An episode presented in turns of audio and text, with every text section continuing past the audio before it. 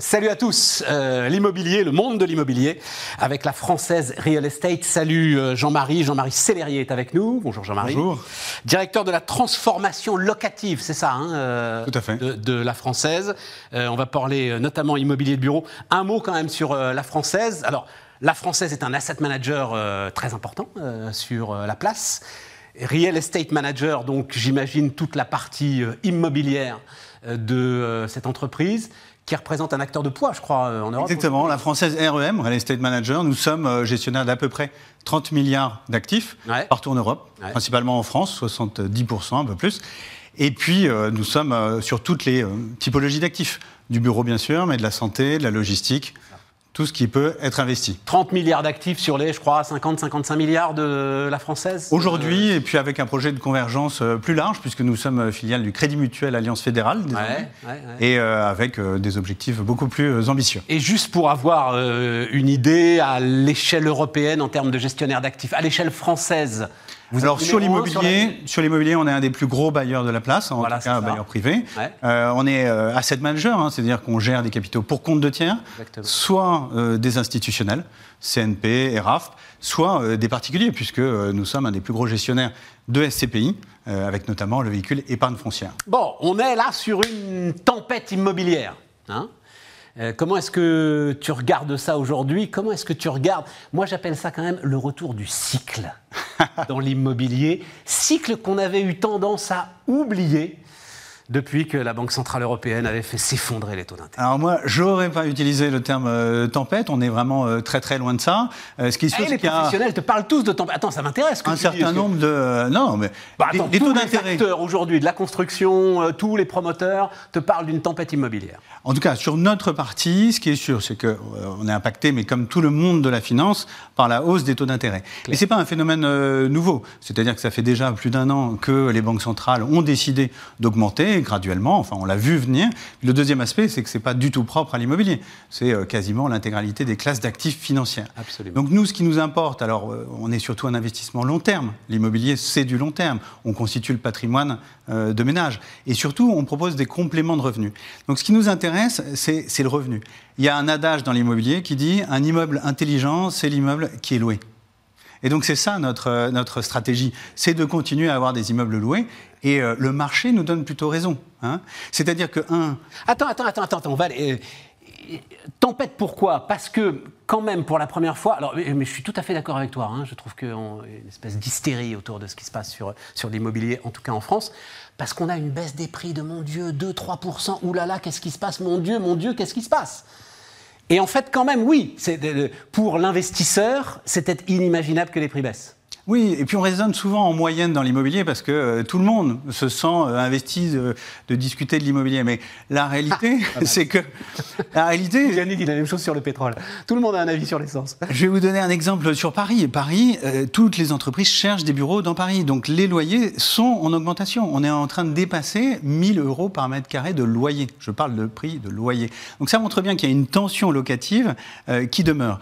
Alors après, il y a des zones qui sont plus difficiles, mais sur lesquelles des professionnels de l'immobilier, en tout cas la française, est très très peu exposée. Donc nous, on fait de l'immobilier de la qualité. Non, mais c'est intéressant parce que dans ces moments-là, c'est l'heure du discernement. Ouais, euh, Warren Buffett l'a dit sur les gens en maillot de bain. Exactement. C'est quand la mer se retire qu'on voit ceux qui se baignent sans maillot de bain. Voilà, c'est exactement ça. C'est exactement ça. Donc, euh, donc plutôt des bonnes euh, nouvelles. On voit un take-up, hein, donc c'est euh, la consommation de bureaux qui est, euh, qui est assez stable euh, finalement. Ce que On tu appelles va- la consommation de bureaux. le nombre de mètres, exactement, euh, 1,8 million de mètres carrés qui sont attendus. Alors on n'a pas encore les chiffres, c'est la fin de l'année, euh, mais c'est à peine 10% en dessous de la moyenne long terme. Donc on est très rassuré par ces aspects-là. Euh, et puis nous, on a euh, l'un des plus gros véhicules du marché, épargne foncière, Euh, et on a publié mi-année son taux d'occupation financier qui est à 94,4% et en progression.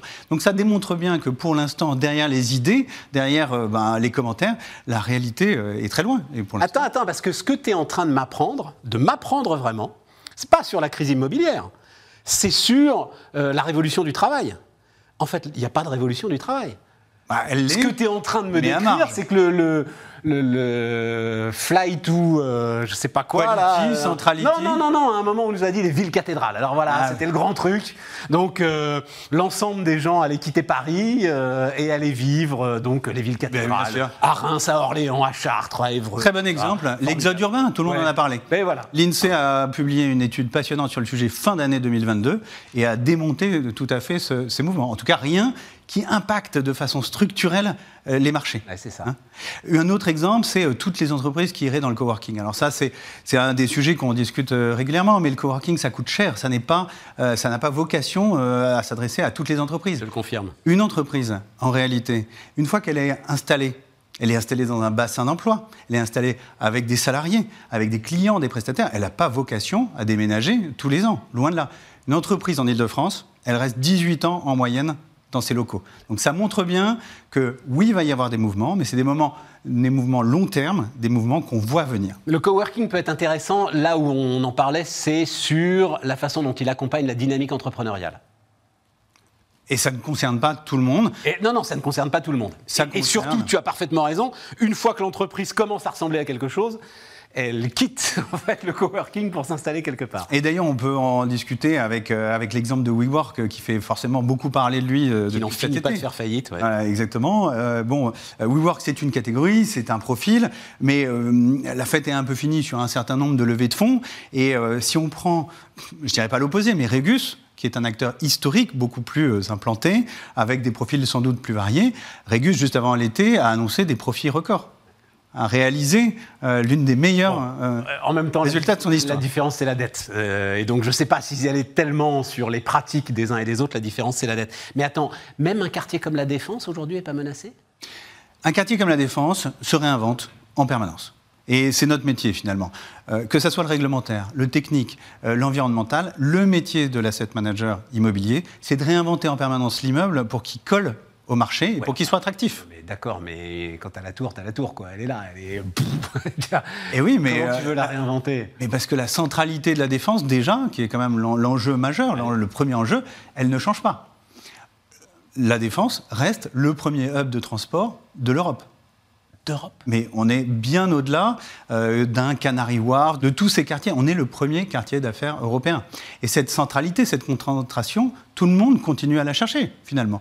Alors oui, bien évidemment, c'est des grandes demandes euh, qui créent des cycles, des effets de cycle, euh, mais euh, dans le long terme, euh, Et ça ne c'est à change pas. elle de faire des efforts pour continuer à attirer, pour être à l'écoute des nouvelles demandes, pour Et les grands bailleurs J'ai cette dalle infernale, pour enfin ouais, Et voilà. la plupart des euh, bailleurs qui détiennent des immeubles, euh, des tours à la défense, vous diront finalement, nous, ce qu'on crée, c'est des immeubles enablers, c'est-à-dire qui permettent, qui permettent d'inventer ce qu'on veut à l'intérieur.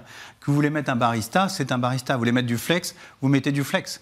La question, c'est de pouvoir permettre ce que les entreprises imaginent pour leurs salariés. Forcément, il faut qu'on parle transition énergétique aussi. Alors ça, c'est un, c'est un euh, véritable enjeu. Énorme sujet pour euh, l'immobilier, particulièrement l'immobilier de bureau. Bah oui, parce qu'on peut se passer d'une voiture, euh, dans certains cas, on ne peut pas se passer de lieu de vie. Euh, donc l'immobilier, il est au cœur euh, de ces enjeux-là. Et euh, c'est une transition un peu hybride. Ouais. Euh, on parlait de long terme, on parlait de court terme, c'est une transition un peu hybride. Pourquoi? Parce qu'il faut à la fois avoir des ancrages très forts, très lointains. Nous, par exemple, on s'engage à respecter les accords de Paris. Et puis, il faut avoir aussi du court terme, des- une politique de petits pas.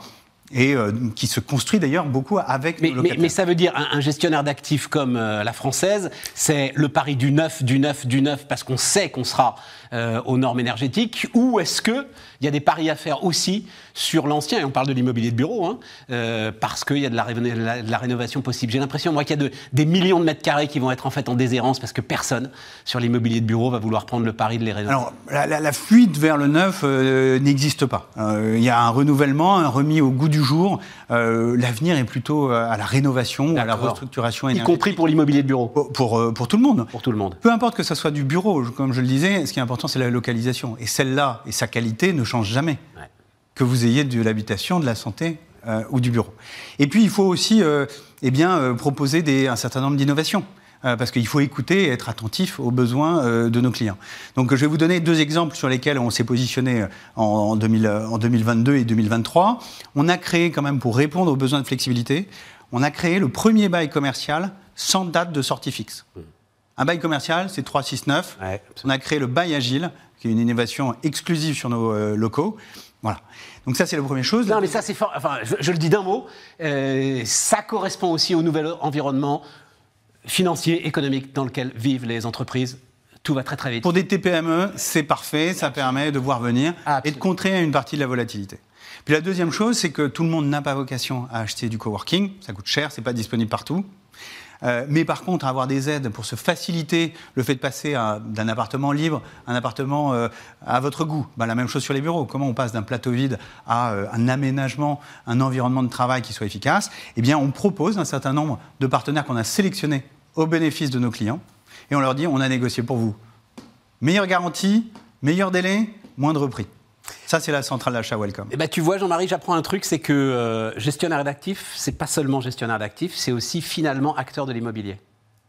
Ça nécessite d'en Ouais, c'est ça. Gérer toutes ces facettes. hein. Et euh, ça, mais tu, mais tu es aussi finalement acteur de la transformation immobilière. T'es pas seulement gestionnaire. Enfin, tout, tout cas, on pour essaye mieux et on contribue. le pognon de tes clients. Et on contribue. Et euh, un sujet passionnant qui nous anime. Jean-Marie Célérier, donc, qui nous accompagnait, directeur de la transformation locative sur l'immobilier de bureau, la française Real Estate Manager.